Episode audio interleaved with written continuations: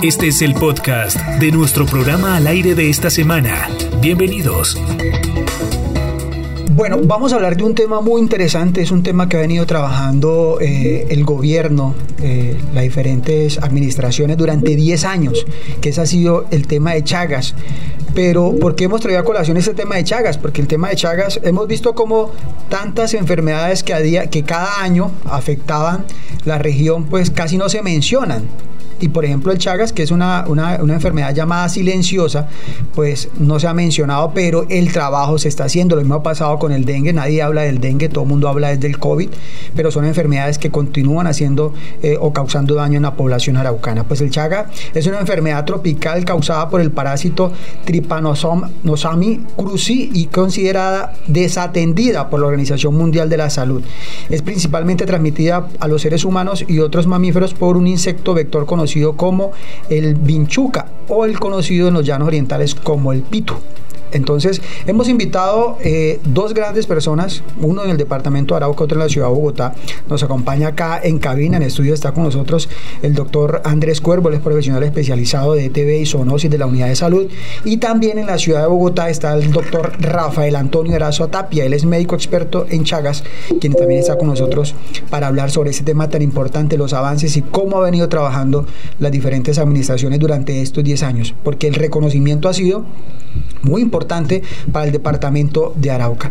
Doctor Andrés Cuervo, bienvenido al aire por estar con nosotros, aceptar nuestra invitación y cómo avanza ese trabajo. Lo decía yo anteriormente, el Chagas mm. es una enfermedad que no se ha vuelto a mencionar, pero igual ustedes siguen trabajando. ¿Cómo va ese trabajo en los diferentes sectores? Hay cinco municipios ya eh, certificados y faltan dos, Arauca y Arauquita. ¿Cómo va el trabajo? Para Juan Carlos y para Miguel. Muchas gracias por la invitación y abrir un espacio para hablar acerca de esta importante enfermedad.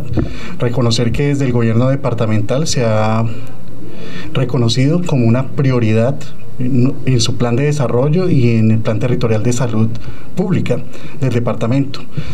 Está como meta muy clara la certificación del municipio de Arauquita y de Arauca para declararlos libres de transmisión de enfermedad de Chagas o mejor declararlos libres de control, que están en un estatus de control de la enfermedad. Esta enfermedad, pues como usted bien lo dijo ahorita, ya hemos reconocido cinco municipios y no lo decimos nosotros, sino autoridades internacionales pertenecientes a la Organización Mundial de la Salud y la Organización Panamericana de la Salud nos han hecho una evaluación sistemática durante los últimos 10 años, donde han evidenciado elementos que han permitido reconocer que se ha reducido la transmisión al interior de las viviendas rurales de los municipios de Tame, Fortul, Saravena, Cravo Norte y ahorita recientemente Puerto Rondón. Eh, también tenemos contacto con el doctor Rafael Antonio Erazo Tapia, él está con nosotros ya. Y doctor Rafael Antonio, buenos días. Eh, muy buenos días, Juan Carlos.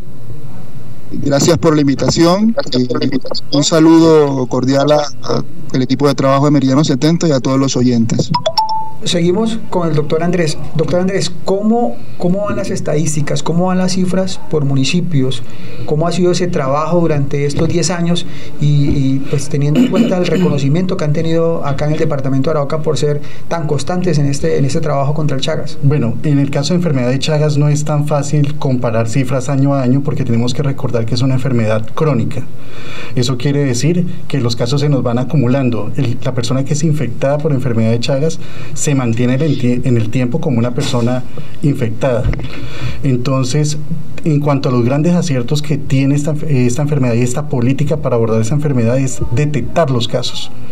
Tenemos que detectarlos. Tenemos, por ejemplo, un municipio como Puerto Rondón que históricamente presentaba cero casos todo el tiempo, pero cuando lo fuimos hacer el trabajo en el municipio detectamos más de 75 casos, principalmente en población indígena, que es una población vulnerable debido a la exposición que tiene a factores del medio ambiente. Eh, en los municipios que más nos aportan carga o que más están reportando casos, indudablemente son los que tienen la capacidad diagnóstica. El municipio de Arauca, el municipio de Tame, el municipio de Saravena con el doctor Rafael Erazo se tiene implementado un proyecto piloto que está financiado por el Ministerio, por el DNDI, que es la, eh, la organización internacional la cual representa el, aquí en Colombia, donde lo que se trata de buscar es la eliminación de barreras de acceso al diagnóstico y al tratamiento de la enfermedad. Anteriormente un paciente con enfermedad de Chagas se diagnosticaba y el tiempo entre el diagnóstico y recibir el tratamiento podía variar, hasta años. Ahora lo que estamos logrando es que en menos de tres meses la persona ya está iniciando tratamiento. Eliminamos barreras de autorizaciones, barreras de la consecución del medicamento y pues los, lo estamos pudiendo suministrar. Doctor Rafael Antonio, muy buenos días. Lo saludamos desde acá, desde Al Aire, en Meriano 70. ¿Cómo está usted? Eh, buenos días, Juan Carlos. ¿Me escuchan? Sí, sí, ahora sí lo escuchamos muy bien.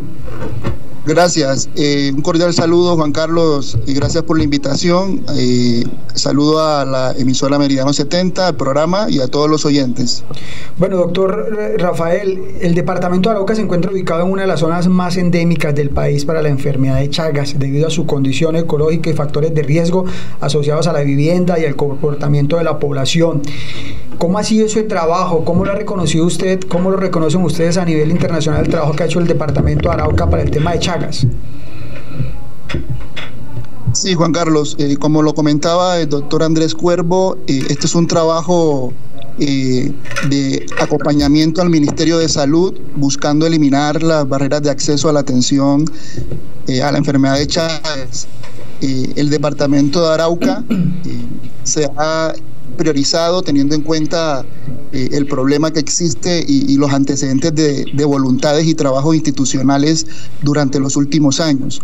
El proyecto se encuentra ubicado en el, en el municipio de Tame principalmente y quiero resaltar el gran compromiso de la S. Moreno y Clavijo a través de la unidad de atención en el, en el municipio de Tame, al equipo operativo de laboratorio, de, de, salud pública que allí se encuentra y a todo el acompañamiento que eh, la unidad ha brindado a, este proceso. Doctor Rafael Antonio, ¿cuándo una persona puede conocer que sufre esta enfermedad para ir también socializando el tema de síntomas, aunque sabemos que es una enfermedad silenciosa, pero ¿cómo, cómo se vive ese proceso? ¿Cómo se hace? Sí, eh, como bien lo mencionas, al ser una enfermedad silenciosa, Juan Carlos, eh, generalmente eh, la sospecha debe iniciar a partir de los factores de riesgo. No podemos esperar como, como médicos, médicas, personal de salud, solo considerar o pensar chagas con síntomas porque cuando se presentan los síntomas, lamentablemente, pues ya hay una afectación principalmente del corazón. ¿Cuáles son estos síntomas? Básicamente eh, las personas pueden manifestar dificultad para respirar, algunas pueden manifestar eh, fatiga, otras pueden manifestar palpitaciones, eh, que como se les acelera el corazón, nos dicen a veces los pacientes, entre otros síntomas. pero como lo mencionaba, aproximadamente solo un tercio, solo el 30% de las personas con Chagas generalmente presentarán alguno de estos, de estos síntomas y alteraciones del corazón. Por lo que es importante entonces, no esperar solo a, pensar en síntomas para pensar en Chagas, sino pensar en los factores de riesgo. Si la persona conoce a los, a los vectores, que le, conocemos como pitos, eh, las condiciones de la vivienda, el haber sido picado, en fin, una serie de, si la madre eh, o abuela, por ejemplo, de una persona ya tiene un diagnóstico de Chagas, también es un factor de riesgo. Entonces, teniendo en cuenta todo, todo, todo eso de manera integral, vamos a poder identificar los casos. Bueno, doctor, a este, a este momento hay 6 millones de personas infectadas en 21 países de Latinoamérica, de 6 a 7 millones en el mundo y se estima que 70 millones de personas están en riesgo de contraer esta enfermedad. ¿Por qué esta enfermedad es considerada desatendida por la Organización Mundial de la Salud? Claro, eh, existen diversos criterios para considerarla desatendida, entre los cuales se encuentran el poco interés eh, desde la academia, desde centros de investigación, hasta las mismas políticas públicas de los países para abordar y atender a las personas. Eh, poco a poco, y como opinión muy personal, puedo considerar que poco a poco el, tema va avanzando, eh, ya hay un mayor interés, hay un sinnúmero de grupos de investigación eh, enfocados a la, a la a encontrar respuestas a, las diversas preguntas que tenemos sobre Chagas. De igual manera, las instituciones, los ministerios de salud de, los países ya empiezan también a, a, tener en cuenta y a priorizar esta, esta enfermedad y la atención de las personas afectadas. Eh, incluso eh, una de nuestras actividades y fundamentos de la organización DNDI es la investigación y desarrollo de nuevas terapéuticas o tratamientos para las enfermedades desatendidas. Y en ese ejercicio se busca, a través de ensayos clínicos, encontrar nuevas medidas terapéuticas para la enfermedad de Chagas. Como, como saben, solo tenemos dos medicamentos disponibles desde hace eh, alrededor de 40, un poco más de años, y, y, se necesita, se necesita encontrar medicamentos, otras alternativas de medicamentos para, para combatir esta enfermedad. Bueno, doctor Rafael Antonio, muchísimas gracias por acompañarnos, por estar con nosotros. De verdad que nos alegra mucho que una persona experta sobre este tema pues esté tan en contacto con el departamento Arauca y ese trabajo que ha venido haciendo el departamento durante esos últimos 10 años y el reconocimiento que le han dado por el trabajo tan importante que han hecho por la prevención de Chagas.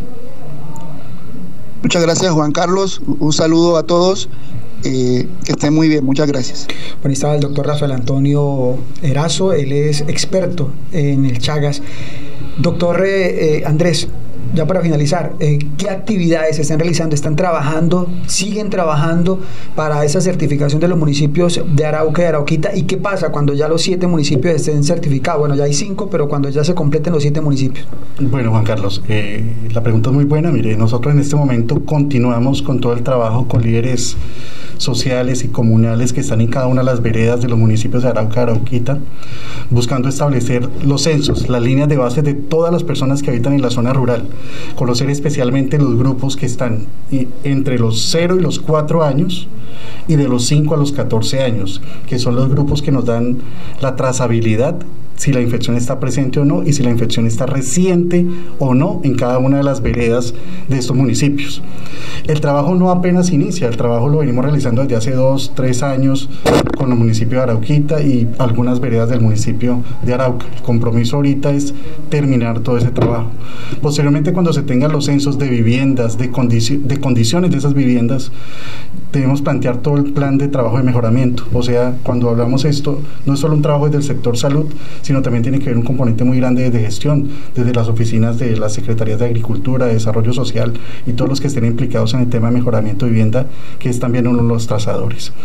Eh, en este momento estamos realizando la toma de muestras a menores de 4 años, a menores de 15 años y con un grupo especial con gestantes. Tengo que me gustaría como avanzar en eso, es un plan que tenemos a futuro, poderlo empezar por unos dos, tres meses o el otro año por tardar, que es la estrategia ningún bebé nace en Arauca más con chagas.